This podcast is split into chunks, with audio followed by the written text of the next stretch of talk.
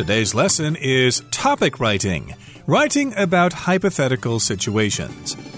Hi, everybody. My name is Roger. And I'm Hanny. And it's our topic writing unit for the month of April. And today we're going to write about hypothetical situations or a hypothetical situation. That just means you're imagining a situation in the future and you're going to guess or write some ideas about what it might be in the future. Today's hypothetical situation is kind of radical. What if we got rid of social media or what if we refused to use it? Heaven forbid we do that, but still that is a radical idea. Not a lot of people would be able to do that.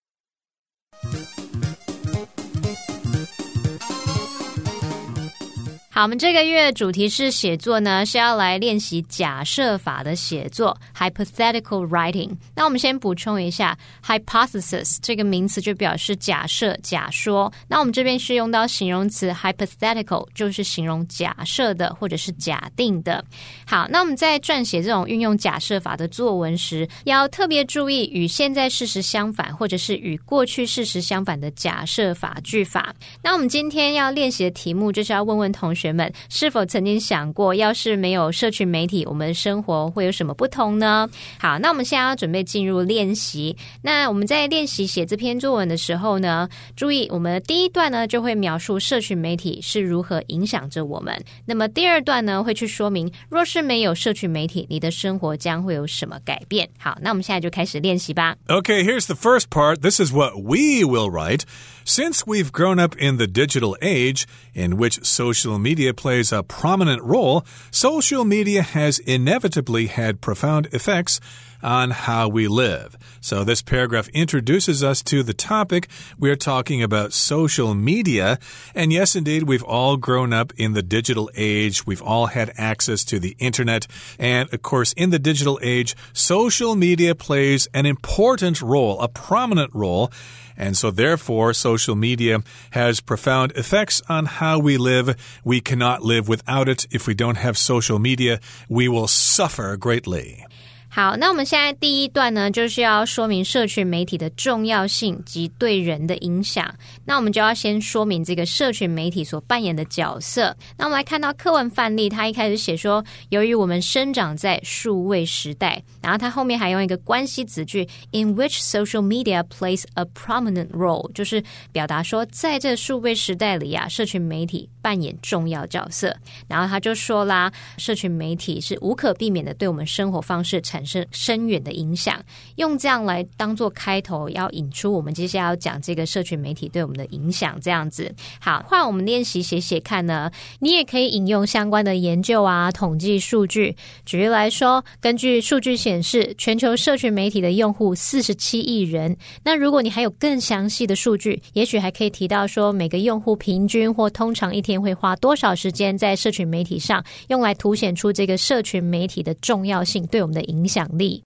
那我们请 Roger 老师帮我们讲讲看，这个换你写写看可以怎么说。Yep, this is how you may write an introduction to this topic. According to statistics, there are 4.7 billion social media users worldwide, and a typical user spends almost 2.5 hours every day using social media. This is a clear sign of the huge impact social media has on our lives. 好，那我们接着继续要来看看课文范例，他要举例说明这个社群媒体对人的影响。我们来看看他怎么说。Okay, here's what we're going to say. For example, it has changed the way people socialize. Nowadays, we get acquainted via social media with people we might never see in the flesh, and thus we can easily be misled by the superficial appeal that social media profiles strive to create in order to receive more attention. Oh my goodness, this is a very long sentence here, a long paragraph, but uh, we're giving an example here. The example is social media has changed the way we socialize, which means it's changed the way we interact with other people. Nowadays, in modern times, we meet people, we get acquainted via social media, and these are people we might not ever actually see in the flesh or for real in person, and therefore we can be misled quite easily by that super superficial appeal. Their profiles, of course, are going to put them in the best light. It's going to be their best picture. They're going to list their greatest accomplishments. They're certainly not going to show you them after they've gotten up in the morning or they're going to tell you all the nasty things they've done in their life. They're going to put their best foot forward. 嗯，好，那我们来看看课文范例，他来举例说明。他说，例如社群媒体啊，它改变了人们社交的方式。那如今我们透过社群媒体认识了我们可能 从来没有见过面的人，因此呢，就很容易被那个表面，就是他是可能对方是为了要吸引更多关注而努力创造那种表面形象，那我们可能就会被这个吸引所误导。也许有的人他是完全把它经营出来，他的生活完全不是那个样子，让你觉得哇，这个人生活好美好，然后他长怎么那么完美这样子。所以有时候我们就会被这个他说的这个 the superficial appeal，就是那种表面吸引力去误导了。那我们这边用到 be misled 去表达被误导的意思。好，那我们来看看换你写写看。很多人啊，只会在平台上面分享好的事情，但那并不是他们人生的全貌。如果你因此而产生比较心态，出现那种妒忌的心态啊，或者是迷惘等等的负面情绪，那就会影响到心理健康喽。那我们要举例说明社群媒体对人的影响，也许就可以从心理健康逐渐被侵蚀的这个角度切入。好，那我们来看看。换你写写看，可以怎么说呢？Roger 老师。Okay, this is what you might write. However, lots of people are not aware that their mental health is gradually being eroded by the seemingly glamorous lives of the influencers they see on social media.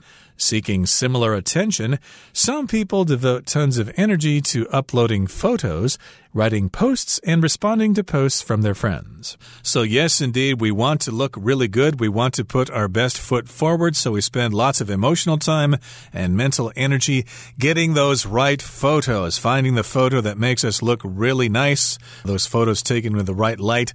And we're going to write posts that are really funny. They're going to be clever. Of course, we take a lot of time to think of a clever thing to say. And this all happens when we respond to posts from our friends. We don't just uh, say silly, dumb things that'll make us look stupid. We want to look really smart and really cool. 没错，大家都希望在自己的页面上看到都是很棒、很美好的事情。好，那我们来看看，要进入第二段的话，我们就要来说明，如果没有社群媒体，你的生活可能会有哪些改变？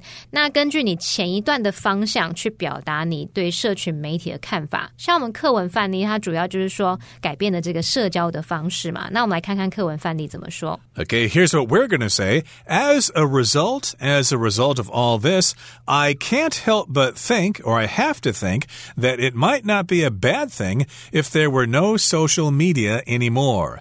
Ooh, what a radical idea. This, of course, is guessing about the future. It's a hypothetical situation.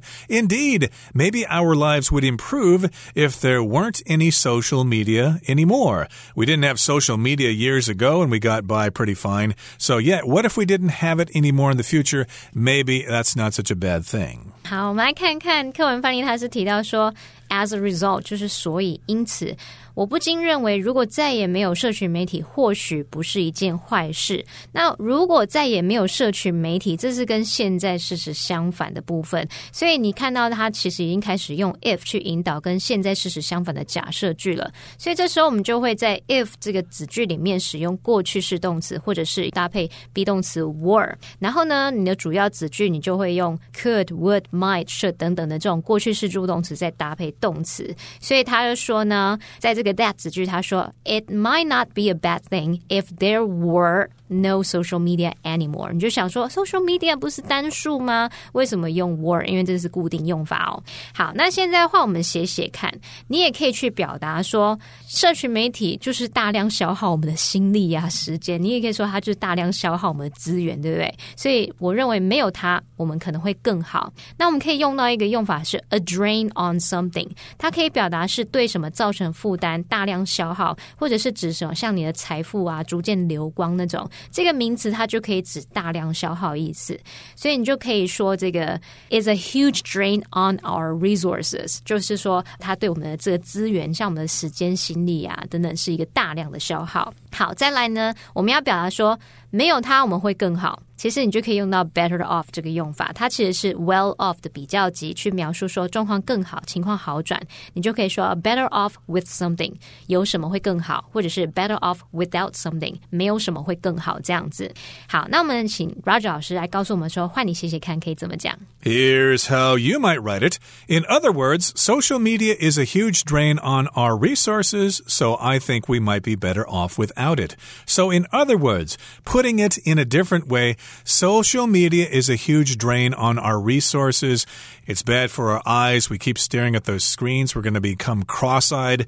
And because we're bending over all the time, we're going to get bad necks and bad backs. And we're going to really suffer when we're older. So, yes, because of these things, it probably might be true that we would be better off without social media. That's pretty uh, a tall order there for people to give up their social media, but it is a genuine suggestion. 对，没错诶。除了这种心理、精神上的影响啊，其实对生理也是有影响的。我们这些如果当低头族，对颈椎是有不好的影响，对不对？嗯，Good point。好，那我们再来看看呢，我们要去想象没有社群媒体，你的生活可能会有什么样的变化？那我们看看课文范例怎么说。Okay, here's what we say ourselves. Without social media, I might get to know people around me in a genuine way rather than based on how they portray themselves online. So if we don't don't have social media, we'll have to meet face to face and meet people in a genuine way. Hello, how are you? We'll shake hands, we'll look at each other's expressions, we'll talk, we'll laugh, and we'll not be worried too much about how we look online. And then the article goes on to say, I could truly communicate with people, and better yet, I wouldn't need to constantly photograph and upload everything to social media just to get likes and comments. Yes, I wouldn't have to worry about that stuff anymore. I could just enjoy myself and live in the moment. And that would improve my time management because I wouldn't have to spend hours scrolling through feeds. Indeed, imagine what you could accomplish if you weren't such a slave to your screen. 好，那我们来看看这边课文范例，他是提到说，如果没有社群媒体，我或许会以真挚的方式，而不是根据他们在网络上如何描述自己来认识身边的人，也就是用我们这种最古老、最真诚的方式去跟人家互动，对，而不是去看对方的网络经营出来的形象。好，那因为我们在想象没有社群媒体一样会用到假设法，像这边他就用到 without。名词，然后去搭配假设法的主要子句，你就是用 without 名词逗号，然后主词去加上 could、would、might 或是 should 等等，再加原形动词。所以他说 without social media，I might 怎么样怎么样。好，那课文范例又继续说明说，没有社群媒体的话，会有什么样的变化？那像是他这边就用到 I could 怎么样，I wouldn't need to 怎么样怎么样，就是诶，我就可以怎么样，我就不需要怎么样，那就会怎么样，我就不会怎么样 什么的。所以我重点只是要讲说啊，他这边接下来是想象的情况，我们都要用这种过去式助动词去表达，可能用 would、could 等等。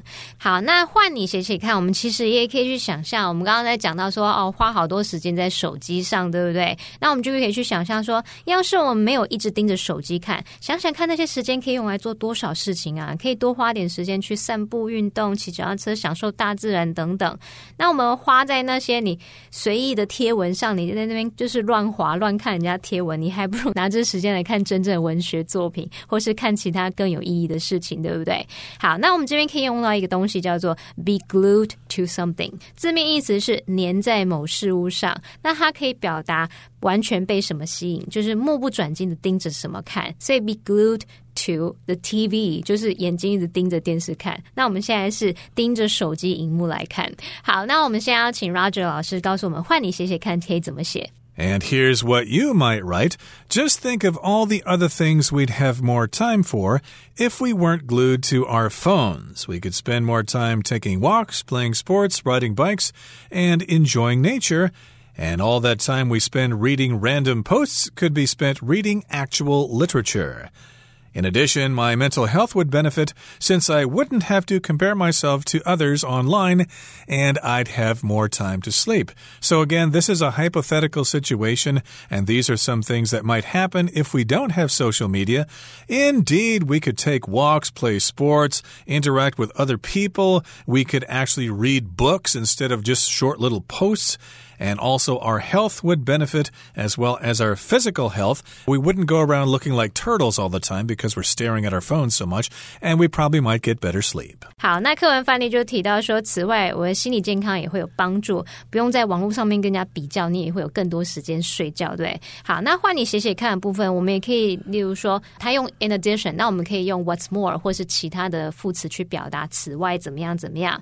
那我们就可以写说，我们可以在真实生活中跟家人朋友 有有那种更有意义啊、更密切的联系，而不是只是在网络上互动而已。那我们就用 interact 这个动词去表达互动。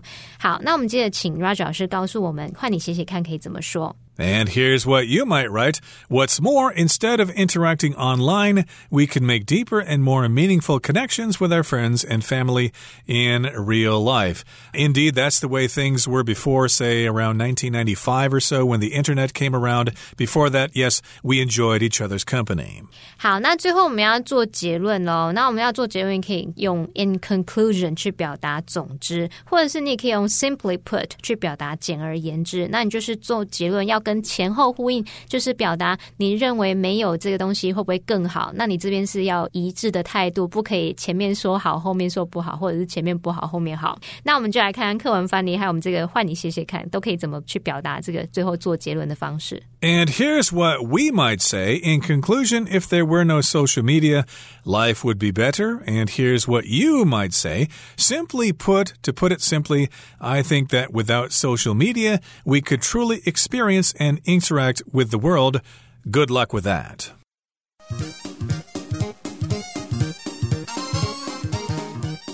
Okay, so let's take a look at our sample essay. It's entitled A World Without Social Media. And of course, when you open your smartphone, there are multiple or many social media apps that you need to check out. And of course, social media plays an important or prominent role in our lives. And inevitably, this media has had profound effects on how we live.